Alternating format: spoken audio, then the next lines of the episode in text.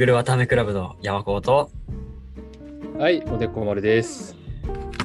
いやー、先週ちょっとお休みになりましたね。初めての休暇でしたね。初めてね、ほんまに3月からずっとやってきて、唯一ず。っと毎週やってきて、うん。やっと1週間休みがありましたね。うん。もう年末になっちゃいました。それで。年末やねクリスマ。ス飛ばしちゃいましたね。そうほんで、その31日になると、韓国は数え年だから、うん。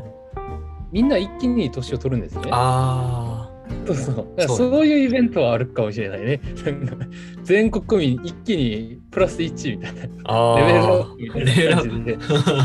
そうそう、31日超えて、ハッピーバースデーって。1日になったら、はい、プラス1です、みたいな。やっと君も何歳になったねみたいなこと言われながら、あれなんですけど、ちなみに僕は今回、あの、大きなイベントをね、控えてます。え？なんと、あの、1月1日から僕、韓国では20代じゃなくなるんですよね。そうなの そう。気づけば、気づけ ?30? ば30。マジか。もう日が遠くなります。で結構そういうメッセージが来るんですよ。同期のなんか高校の友達とかから「えおいおいおいうちらもう20代じゃないんだぞ」みたいな。なのに無職なんてみたいな。よく飛んでくるんですけー、ど。たまれみたいな。俺愛さは、れてる。俺は数え年なんかもうとっくに忘れてたよ。えーということで僕はまだ28と名乗っていますがまあ一応韓国では僕は正式に30代に入る入るというおー。悲しいお知らせがいずれはね、通る道やから。いずれはねうん通る道ですが、やっぱ響きがねこの手に何も持ってない年の取り方って嫌ですよね。持ってる？持ってないか？持ってるんじゃない？そう。お土産なしでこう両国から帰ってくるような気持ちになります。なんかちょっと。終わった感みお金ちょっと予算オーバーしちゃって何も買えんかったわみたいな。そういう思い出一つ残らないような旅からの帰りみたいな。ああ、そっかそっか。感じもなくはなります、へー。ないですがまあそういうことで、そうね、日本やったらうん、あれおせち食べたたり。ね僕は。うん。日本の正月も結構僕は好きでした。雰囲気とか。韓国はあの、チマチョゴリとかき切るの？正月で。あ、ああ旧正月なったら旧正月。もするそうそうそう。旧正月って2月？ほぼ毎回違うけど、あ、毎回違2う。月あたりですね。そう毎回違うんですよ、旧正月は。え、中国と一緒？あ、中国と春節。と？あ、そううんね。、春節と、なんかベトナムとかとかとあと、とにかくその旧暦でやってるとか全部一緒で。ああ、そうなんや。うん。うーん。いや、まあ、年を取って、1年がどんどん短くなっていくっていうのもそうやけど、うん、今年ちょっとどんなことがあったか振り返っとく？年末やし。そうですね。もう年末、これ一応ぐるぐる忘年会ということで、そうなん、はい。リスナーの皆さん、ぜひね、こう酒を片手に、こう実家に戻って、あそうね。家族と一緒に。家族と一緒に、何やこいつらみたいな。変なやつらのラジオなんか聞いてないみたいな。お茶沼、お茶沼を凍らせる。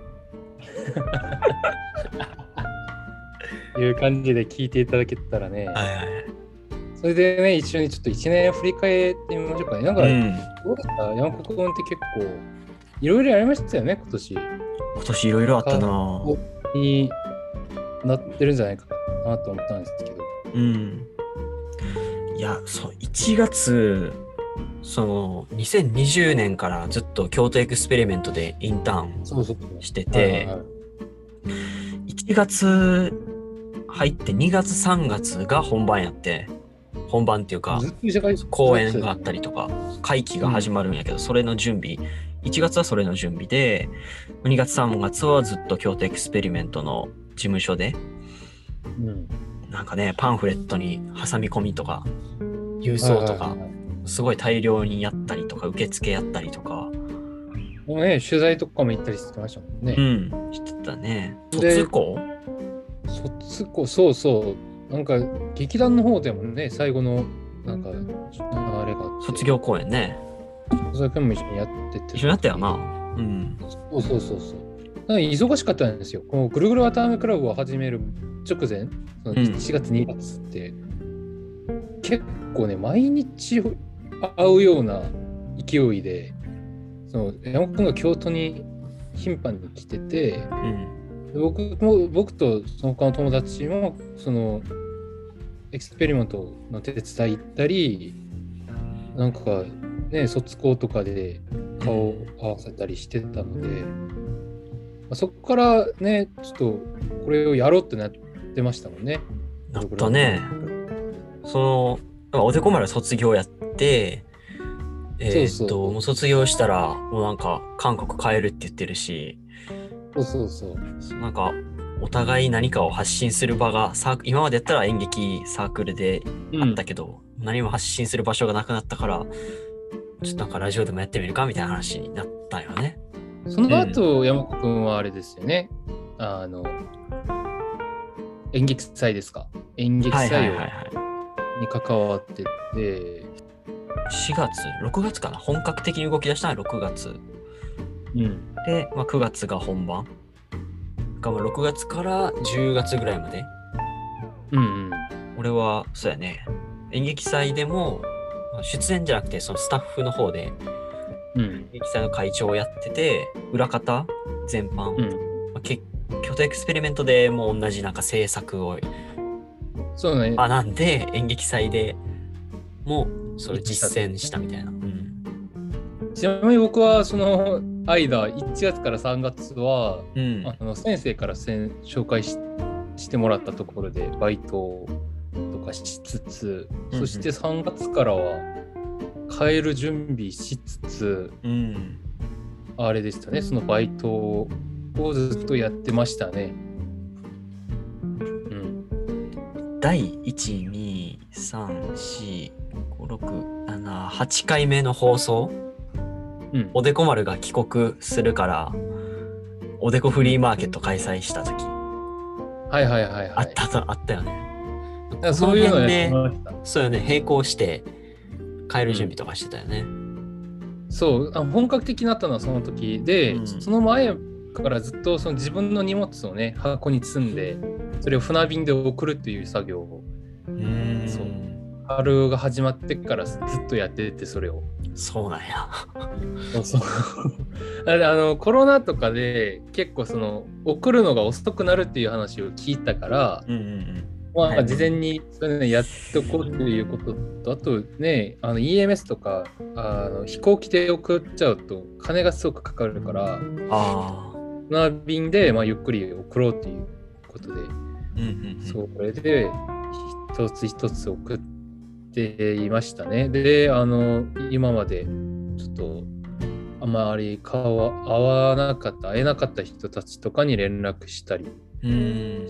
してましたね。そっか、そうやね。おでこ丸は帰国っていう一大イベントがあったね、そういえば。結構自分的には一人で忙しかったですねだからいろんな、まあそうね。誰も。あれがあってそう一人で準備してたからうん。忙しいのは忙しいけど別にそれで残るものはないみたいなうん。片付けやからねうんそうね。もう6月、れえいつ着いたんやったっけ？国に。6月？6月でしたね6 6月になって僕は帰って山子君はその演劇祭がもっと本格的になってそうね。ででここ来てから山子君は演劇祭の話をよく知ってましたね。だから。まあそれしか話す話題がなかったっていう。そうやってることそれしかない。俺も来てから、まあ、演劇見に行ったりする話とかしてて、そうそう。であ演劇祭もう僕もねここからチケット買って見たんですけど。うん。面白かったです。面白かった。うん面白かった。で、く俺はそう9月、10月か、10月ぐらいに、えー演劇祭が終わって、そっから今、えっ、とね、11月、11月12、12月かな。11月、12月から来年の1月まで、あのー今、最近よく話してる市原さと子さんの「妖精の問題」っていう公演の演出助手をやってるっていうじゃあぜひね、これを聞いてる方はね、1月、本番は1月、1月21から24あぜひ、ようやくをね、いやー見てほしいね。岸田邦夫の戯曲賞を取った人の作品でのリ,、のリクリエーションやから絶対面白いと思う、実ですよね。うん。うん。じゃあ結構でじゃあこ、そこの準備と卒論って感じでしたね、山あ本さん。そうね。卒論ほんまにめっちゃ焦ったな。1ヶ月。ど4回生ってそんな感じですもんね。だって後半部なったら、その秋になったりしたらその迫ってきますもんね、急に。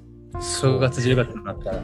ずっと休学中もやらなやらなと思ってたんやけど結局怖くてさか絶対無理やん。そんな難しいことで書かれへんってと思っていざやってみたら全然難しくないと思うんですよ。そう意外とねやり始めたらできるというか見えてくる、うんそうそうそうそう。何でもかんでもそうですよ。今年一番頑張ったかな卒論がまあ卒論が挟むと、やっぱ一年中の大イベントですからね。それうんおでこ丸は、冬秋冬？僕はだその秋だからここ来てからの話ですよね。韓国来てから。うん。で韓国来てからはほぼ探り探りの人生でうー。ん自分的にはどういう感覚だっていうとここって僕の地元じゃないですか。普通に今まで生きてきたとこ、うん。で結構僕日本に行ったのがまあ5年ぐらいなんですけどでその前に2年ぐらい軍隊行ってそしたらほぼ自分の20代の半分以上はここにいなかったっていうことに気づいてでそうか。しかもこう軍隊に行く1年前の1年はまた日本に行ったから、総計26年余りをだから6年余りを日本に費やしてて日本で何かをしててほんで2年ぐらいをあの軍隊にいて事実1年ぐらいなんですよね。このここにいたのが。そうなん。だから久しすごぶりに。くうん。なんか身動きが取れなくてうん。何をどこでどうすればいいのかっていうのが自分から分からなくてしかもその成人になってからの付き合いがないからなんか何もないんですよねそのつながりっていうのが。で高校の友達たちとかも何人か連絡ができて会ってみたらみんなもめちゃくちゃ大変だし。この国の青年たちって本当大変だなって思いながらで自分もその大変なやつの一人に加わるっていうことをこう受け入れるその秋と冬でしたね。それを受け入れる過程の秋と冬をすごいそうなんあー。もうねいや思いしてしまいましたね。その韓国でいかにそのソウル以外のところがうん。そのチャンスに恵まれないっていうか場がない。まず何かしようとしてもそのチャンスがないとか人もないしうん。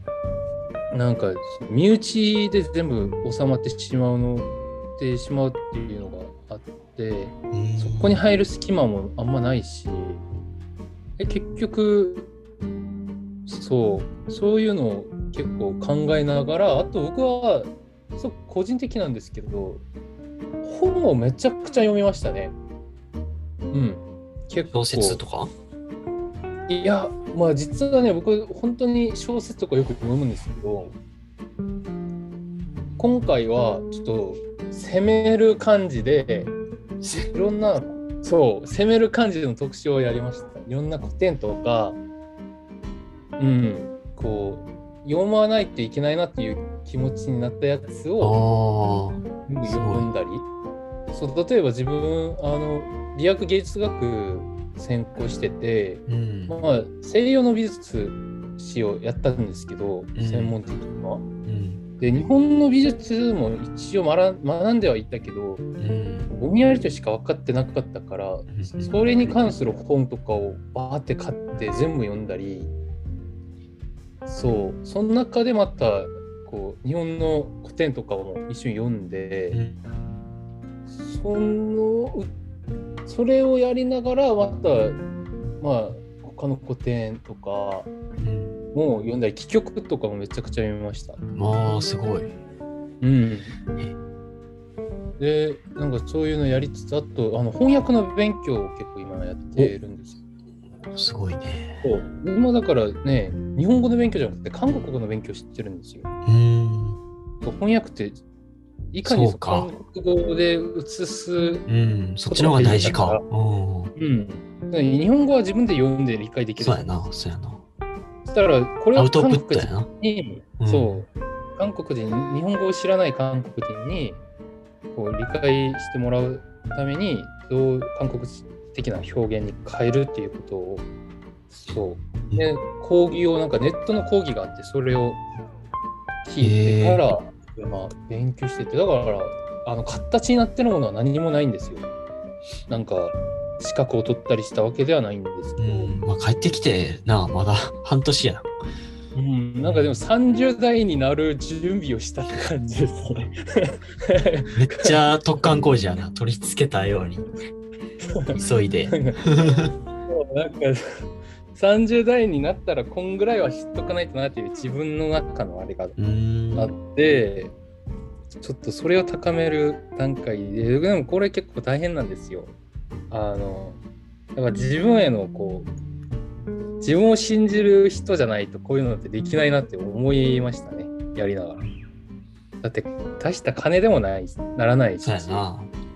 どうな金になるのかもしれないし、そう。んで要するに今とかあの金になる仕事って言ってもお父さんの仕事を手伝いをよく知ってるんですけどうん。お父さんの仕事の手伝いって結構、まあ、荒い現場なんですよねそういう工事現場のなんかか。片付けとかも結構多いしうちのあの親がこう会社を経営してるからそういう類の仕事をこう取ってそういう下のこう人たちにこう振ってるんですけどやっぱ自分がその下の人の一人になると会社的にも一人減るわけやから口がうん。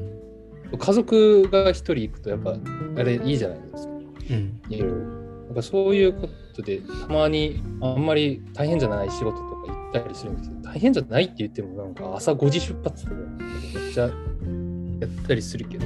ああ、でもそうなんや。不思議なんですよねこう。なんかたまにそういうとこ行ってこうおっさんたちと喋ったりしたらえー、なんか誰々社長の息子さんなんみたいなはいはいみたいなうん。でああのなんか噂になってるんですよ。ああ、あの日本に行ったというみたいな。そう勉強はどうしたみたいな。勉強はどううん。したみたいな。いや、まあ勉強、卒業してきましたみたいなって言ったら、みんな若干慰めの感じで言ってくるんですね。まあ世の中なみたいな。ああ、そういうことか。だってね、そういう海外四大卒がそこで働くっていうのもね、ちょっとおかしい話だから。お前でもまあ他人から見たらそう見えるよな。でもね、おかしいのが、本当に、お金になるんですよ、あれ。結構やったら。あ、そうなん。うん、なんか給料そんな安くない？うん。仕事に比べて。だから、多分、そこそこの、なんかちっちゃい企業入るよりは、そこであそう。日払いでもらった方が、確実に稼げるんですよね、稼げるうん。だから、なんか不思議だなと思いましたね。そうなんや。あの若者がないんですよ。あの日本と同じだと思うんですけど、ああ、みんなソウル都市に行ってことやね。南アジアとか、うんそう、東南アジアとか中国とか、その、から来た人たちが、うん。そういう仕事についてるから、はいはいはいはい。にその四国の若者たちはそういうことしようとしないし、だから、ね、不思議に金にはなるし技術もこう磨けるけど若者がいなくて困ってる現場をよく見ててまあなんかそういうちょっとねそういうのを見見ながら聞きながら話聞きながら勉強しながらっていう変なあねの日々を過ごしてましたね。ああ、そうなんや。うんうん。なんか俺、そう、今今年振り返って、すい。ごいね、学生演劇から、その、大人の演劇の世界に移る、なんかそのすごい過渡期っていう感じがする、俺の中で。まあそうですね自分がまず学生から卒業そうね。あんまりそう、大学の授業とかをし、まあズ、ズームでとかが多かったから、あんまり大学っていうのでから離れて、卒業公演でえ学生の演劇は終わって、そこからなんかプロの現場で制作っていうか、まあ、裏方のスタッフやったりとか、そのやり方を学んだりとかしてたから、そういうなんか、プロの演劇をなんか肌で感じたから、そういう学生から、金にな金にならないといけないっていうのもあるしプロの仕事ってういうのは。ん、そうね。金がかかってくるから責任感もうん結構大事になってくる。うん要は学生演劇って自分たちで金払ってやってるわけやからうん、結構責任感に関しては軽いじゃないですか。そうね。なんかあの遊びの延長でその自分が好きで仕事してるだけやから、うん、自分がしんどかったらちょっと仕事緩めても何も言われないくらいのテンションなんですよ。やっぱプロになるとねその仕事に対する給料をもらったり何かしらもらったりもしくはその他の人の投資した金が関わったりするからうん、手を緩めないですよねまずそうねさ。次がないっていうのかな。そう、学生劇だともうしっかり場所があるけどさ、うんプロの世界はもう誘われへんと仕事にならんからさ。毎回毎回自分を証明していかないといけないです、うん。自分の価値っていうかフリーランスっていうかそこら辺舞台芸術に関わる人たちって多分みんなそうじゃないですかね、うん。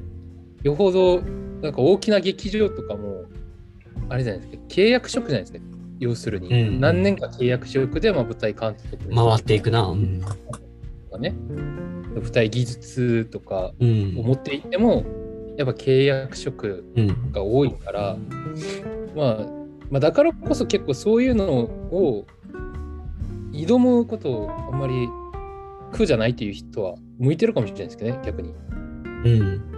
どんどんどんどん自分の冒険心があるみたたいな。うん。そうそうやったろうぜってやいうガッツがあればね。うん。いや、でもそういうのも悪くはないと思いますよ。逆に、自分がね、10や11までできるのに、うん。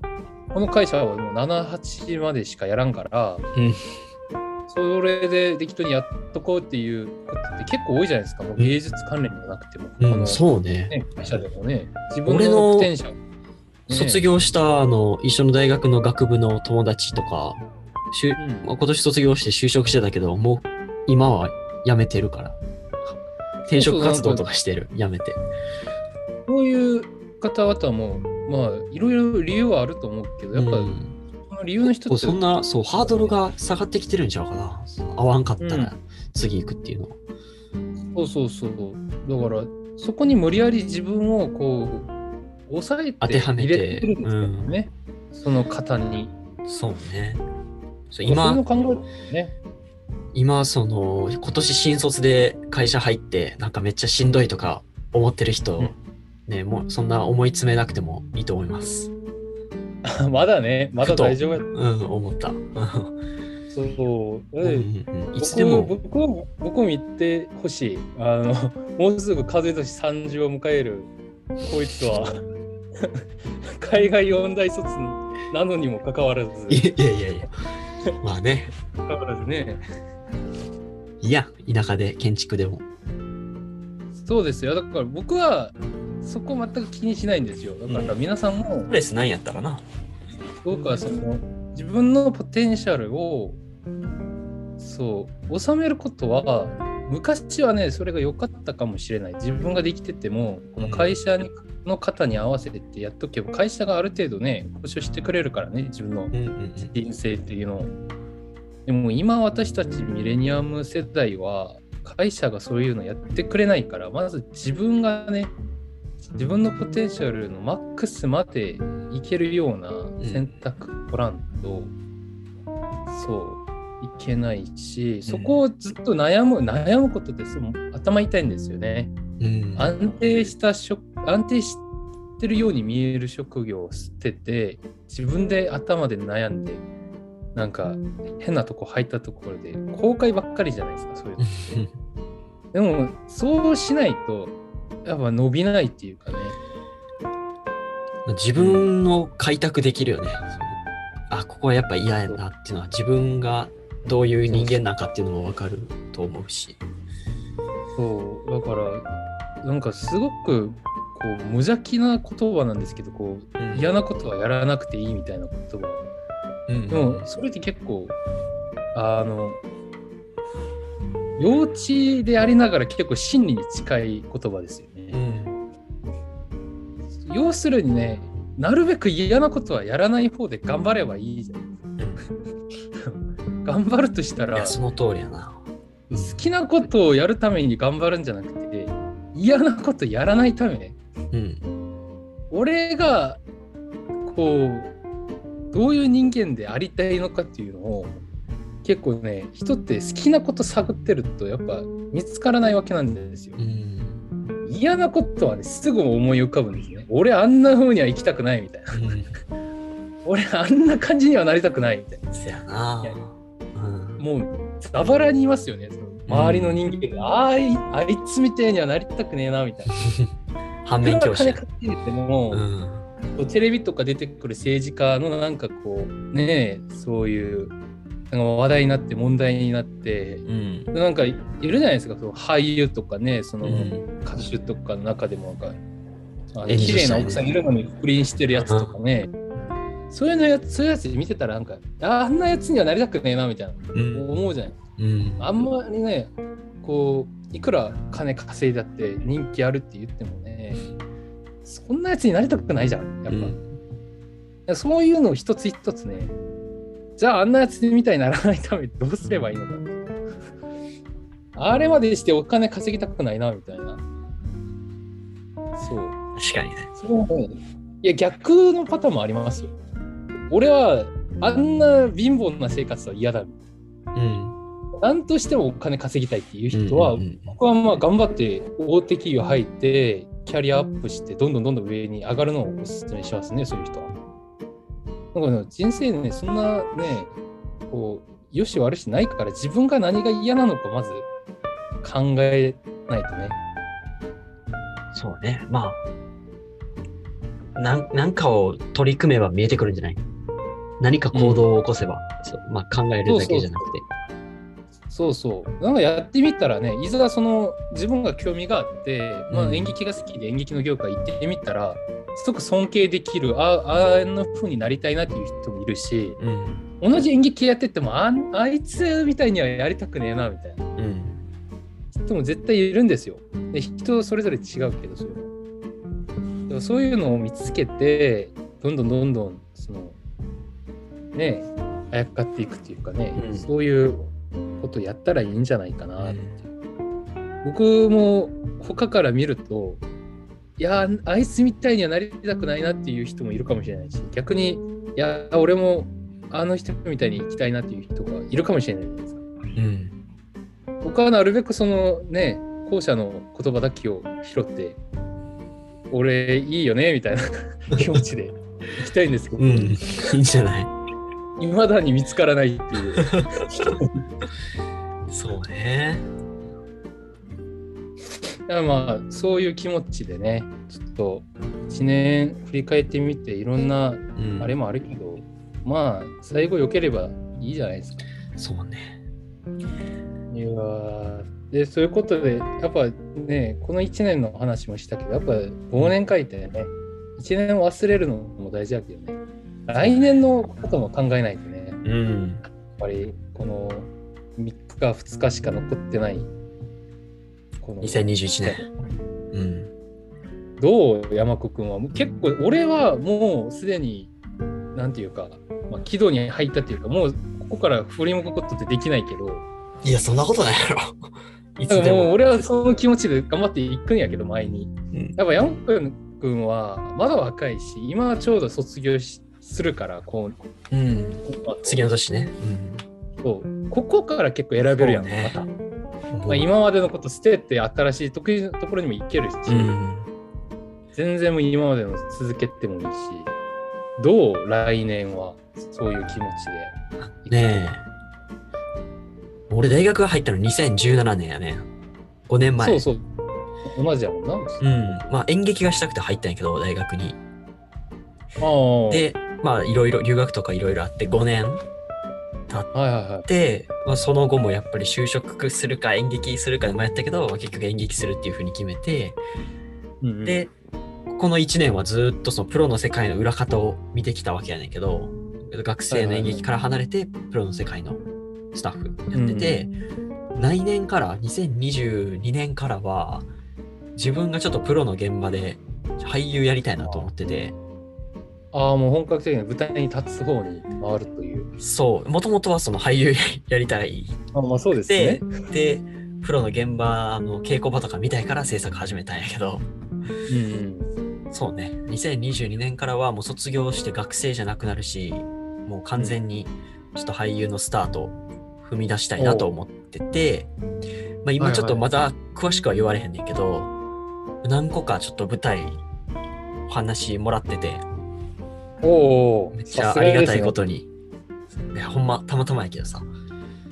いやそれが いや、ほんまにありがたいね。で、まあ、情報はまたね、来年、お伝えできる時期になったらちょっと宣伝させてほしいんやけど、そう、なので、こいいですねっからは、そう、もう俳優バシッと行こう、頑張ろうかなって思ってる、来年は。あじゃあ結構ライオン君は来年まあここから大きく変化はなしで逆にうんアップグレード、レベルアップって感じになりですかね。そうね、やっと集中してというか、一本道突き進むって感じだね。ああいいですね。おでこ丸は？どう？来年。僕はまあ結構今いいろいろ頭に入れてるわけじゃないですか。うん。えーまあぐるぐる頭めでも若干喋ったけどそのフランス語の勉強をしてるとか、はいはいはい。結構ね今やってるんですよ実は。おー、すごい。なんかもうなんかアホみたいにやってるんですけどこれやるやることなかったらとにかくフランス語やってるんですけどすごいな。へえ。そうだからね来年ね俺思うんですけどやっぱ地元で何かをやりたい気持ちはね、あったけどちょっといろいろやってみたところ俺仲間ないし地元で。うん。仲間探そうとしてもなんかいねえし人。まず人がいねえし。そんなことない。やろ。人いねえんだよなここ。だから僕はもしかしたら来年はうん。結構早めの段階で、いやー実はあんまり気が向かないんですけど上京するかもしれないですね。お。ソウル？ソウルですね次の。おーすごいね。は。ソウルに行ってうん。もうぶちかましてプチをもう何を？2年ぐらい頑張ってん。ぶちかまして失敗したらあの僕の優しい日本人の友達のいる日本にも 帰り亡命やん。亡命亡命やん。だってねそ人はね常に逃げ場がないと頑う。張れない逃げ場にすん。なよ。へえ。でも、いやまあそういうね気持ちでちょっといや、いいやん、挑戦上。京しようかなと思ってます来年は来年はだからソウルに、う。うん。ん、上京しようかなといいね。うんいやお互いソウルか挑戦の一年。うん、そう。うんソウルかソウルの周りのなんかシュード犬っていうのそういううん。まあ今もねそんなソウルソウルって遠いわけじゃないけどうん。ソウルに行って、バーってやって、って感じかな。うん。来年、来年のこのぐるぐるわたあめクラブの目標は、一回2人直接だ、直接会うっていうのはどいや、それはいいですね。それはうどこか。韓国になるか日本になるか分からんけど、そうそうそう。いや、それは望ましい。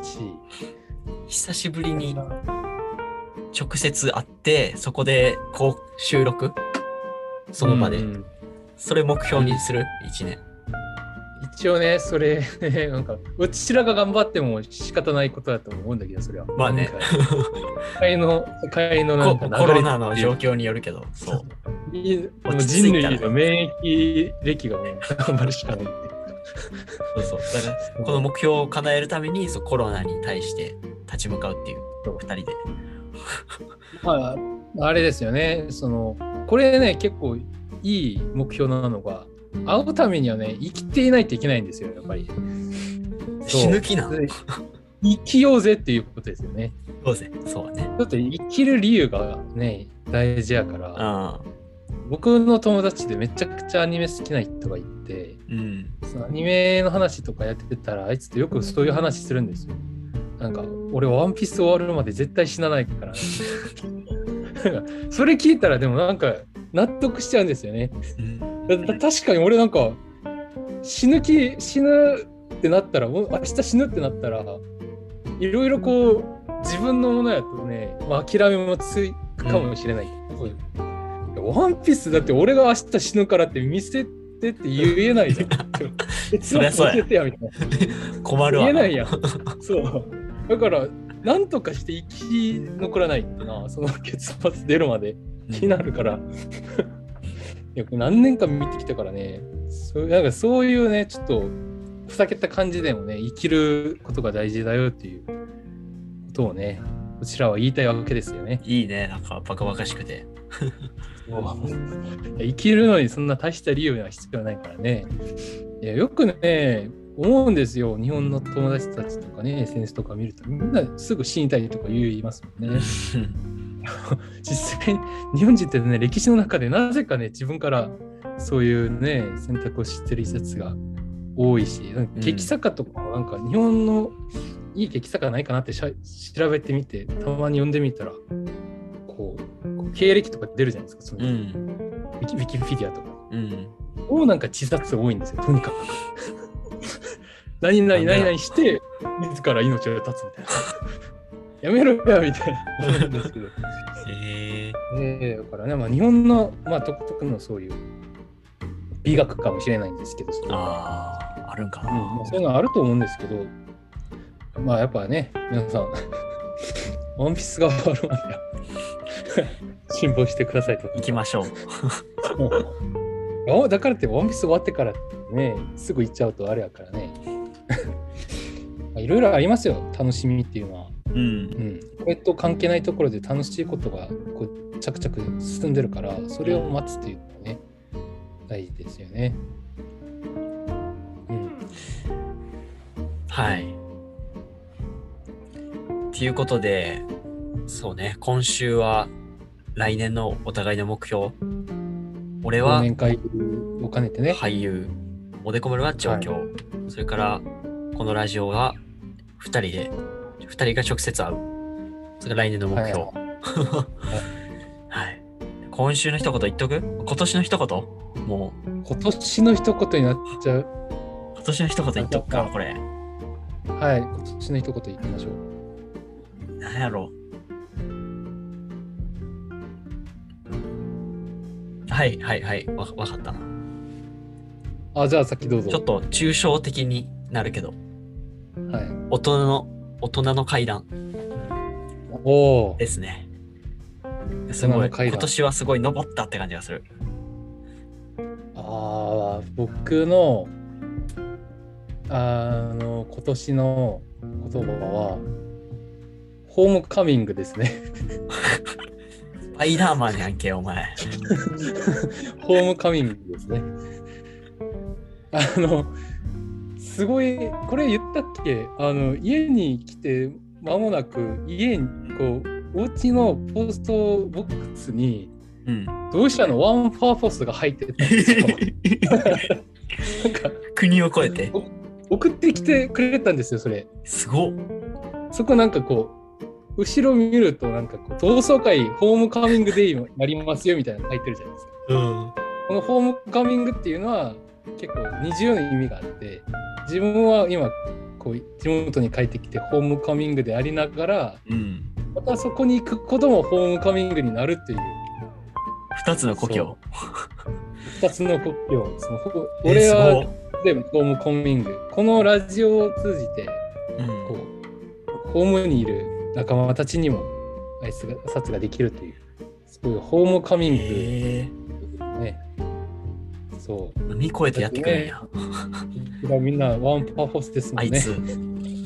あの、俺はもうすぐゴミ箱行くけどな。あの紫色の、紫色のサッシを見た瞬間ゴミ箱行くからな、俺。俺の家では。やめてやポストからゴミ箱まで、今日直通。家の扉を越えない時期もあるみたいな。そのまま どっかに捨てられる。いやいや僕はねどうしても捨てられなかったですねそれ。いや、確かにね。国を越えて送ってきてくれました、はうん。へえ。